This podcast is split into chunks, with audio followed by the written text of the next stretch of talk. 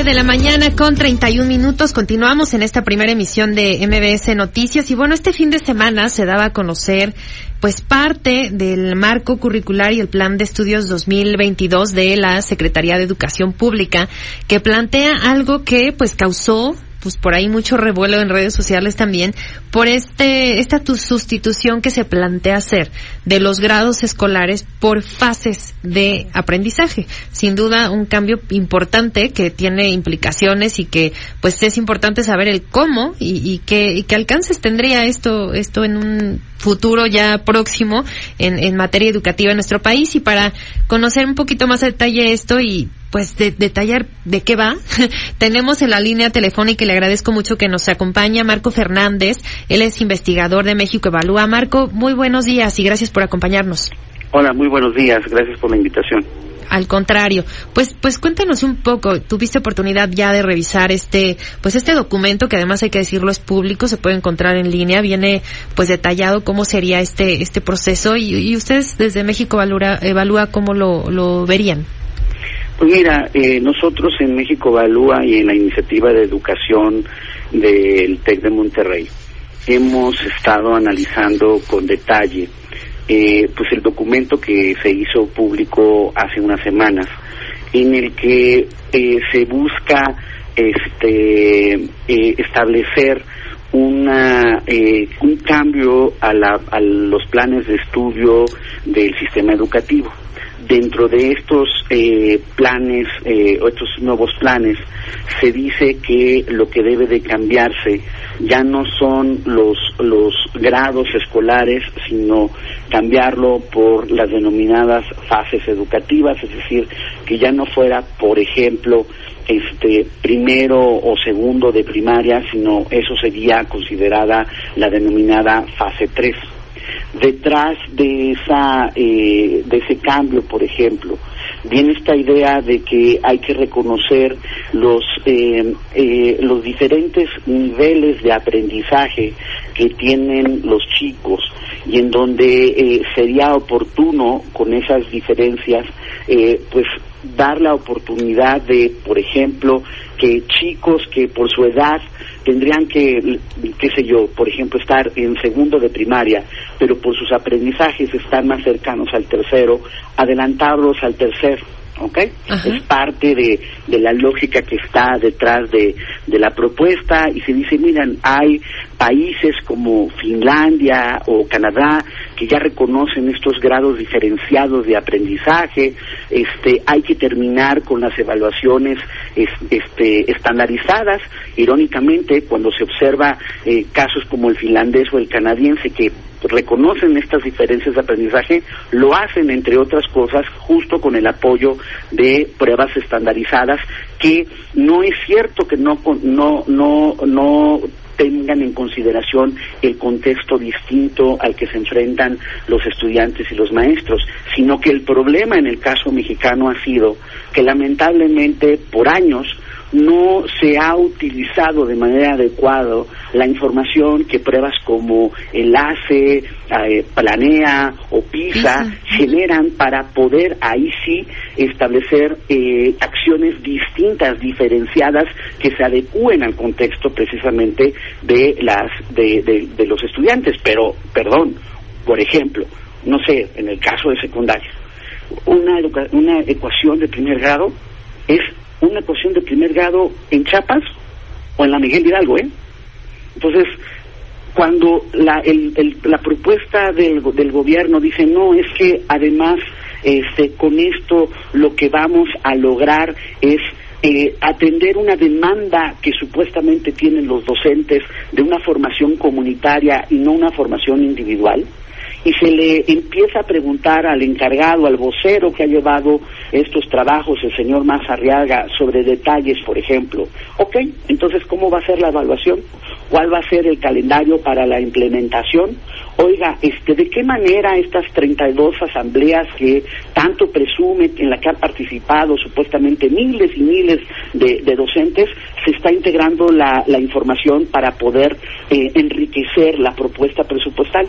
Ante todo ello, él dice, bueno, ahí está en las redes, por ejemplo, vean una entrevista que le hacen al señor Max Arriaga los colegas de Educación Futura y en las respuestas desnudan al señor de cuerpo entero. Dice que, bueno, pues quién no es el experto, que este que pues ya habrá otras áreas de la Secretaría de Educación Pública que darán certidumbre de cómo sería la forma en que se debe de implementar algo básico, Sheila, que, que está detrás de los tantos retos que tendría el implementar esta propuesta. Oigan, ¿cómo cambiaríamos la capacitación y la formación de los docentes para poder hacer esto posible? Ah, no, es que eso, eso son otras áreas de la SEP, dice el señor Max Arriaga. Uno voltea, por ejemplo, a la unidad precisamente encargada de la carrera eh, de los maestros y con toda franqueza otra vez, métanse los que nos están escuchando a ver la cuenta de la UCICAM, que es la unidad de la SED que lleva esta parte, y las protestas de los maestros, porque la falta de formación, de claridad en cómo los están evaluando y demás, bueno, es, evidente. Entonces, si tú no tienes eh, eh, también claro cómo vas a formar a los maestros para poder hacer claro eh, esta implementación, si peor aún, Sheila, se nos olvida, tenemos memoria corta, pero el año pasado se convocaron supuestamente a libros de texto, lo cual además era un sinsentido porque precisamente no se tienen los planes de estudio que respondan, a los cuales respondan los libros de texto. Entonces, tú tienes supuestamente ya unos libros de texto eh, transformados, con un señor que dice que no es experto en el tema, que a otros mejor lo hagan, que no puede dar detalles de, de, cómo están pensados su contenido a partir de planes de estudio que están todavía en formación. No se ha hecho un piloto eventualmente, no se contempla un piloto para eventualmente para ver cómo ajustar este, esta nueva propuesta eh, eh, curricular. Y obviamente ante todas estas cuestionamientos, pues sigue el ejemplo de su jefe, ¿no? En donde dice que los cuestionamientos son porque los conservadores este, eh, quieren seguir haciendo negocios de, la educación y demás, pero que los verdaderos eh, artífices, los maestros están con él y demás, ¿no? Entonces, hay mucha ideología, poca sustancia educativa, hay una parte que con toda franqueza dentro del diagnóstico, y no quiero decir que no estemos eh, claramente en la necesidad de hacer ajustes, porque ahí están la evidencia de que hay problemas serios previo a la pandemia que se aceleraron ahora o se profundizaron con la misma de falta de adecuados aprendizajes a los chicos. No es que veníamos de un sistema educativo de excelencia, pero en la forma en que se busca, entre comillas, transformar este sistema educativo, además de que no hay un diagnóstico realmente robusto, no hay ni siquiera claridad de la propuesta educativa y mucho menos transparencia de la ruta de su implementación. Y las áreas a las cuales le avienta, digamos, la pelota al señor Arriaga para la implementación, brillan por su ausencia, empezando por la subsecretaria de Educación Básica, que no dice, nunca dice esta boca es mía, y sale, por ejemplo, para explicar al magisterio si supuestamente el propósito sería que se pudiera empezar a arrancar en el siguiente ciclo escolar, ¿cómo están pensando hacer una capacitación para hacer esto posible? Con toda franqueza, esto sí es mucha ideología y poca propuesta educativa. Sí, justo porque pues estamos a muy poco tiempo, ¿no? De que en teoría tendría que implementarse y pues venimos también de esta de esta de este cambio, digamos de, de educativo en cuestión de la de la pandemia, de, de las clases en línea, de que muchos estudiantes tuvieron que pues eh, tomar las clases a medias, digamos, por muchas carencias, incluso en cuestión de, de poderse conectar, de tener acceso a Internet, de tener una, una computadora para poder tomar sus clases. Muchos otros definitivamente tuvieron que dejar sus estudios por, pues, por una temporada, ¿no? En lo que, en lo que podían ajustarse en casa y demás. Cada, cada historia, por supuesto, es distinta, pero sí hay un, si no retroceso, pero sí hay, digamos, pues un cambio, un, por lo menos eh, un estancamiento de alguno, en algunos chicos de, pues este, este el seguir sus clases normales y Ahora, un cambio distinto, pues tendrían que, someterse a... En ese sentido, lo que mencionas es fundamental, Sheila, porque esto además se presenta como si no hubiera ocurrido una afectación educativa mayúscula derivada de la pandemia. como si ahora el regreso a clases ya estamos otra vez igual que antes. Y perdón, eso es una falacia. Simplemente en términos, por ejemplo, de la matrícula, nosotros acabamos de publicar entre justo la iniciativa de educación del TEC y México Evalúa una nota analizando las cifras recién eh, liberadas por parte de la SEP y solo para las mamás, papás, para el público en general que nos está escuchando. En el caso, por ejemplo, de la preescolar, se cayó la matrícula en 8.6%, es decir, 174.630 niñas y niños dejaron de estudiar. En la media superior, en lo que va del sexenio, se ha caído la matrícula a 7%, es decir, 366.954 estudiantes menos. No tenemos a estas alturas del partido un diagnóstico confiable de las afectaciones de los aprendizajes. Solo dos estados hasta ahorita, Nuevo León y Guanajuato, viendo la omisión, la indolencia de la autoridad este, educativa federal, han hecho sus propias pruebas precisamente para ver de qué tamaño son las afectaciones que los chicos han tenido por estar a la distancia y empiezan a tratar de establecer rutas de recuperación pero el resto de las 30 entidades, incluyendo la Ciudad de México, navegamos a ciegas.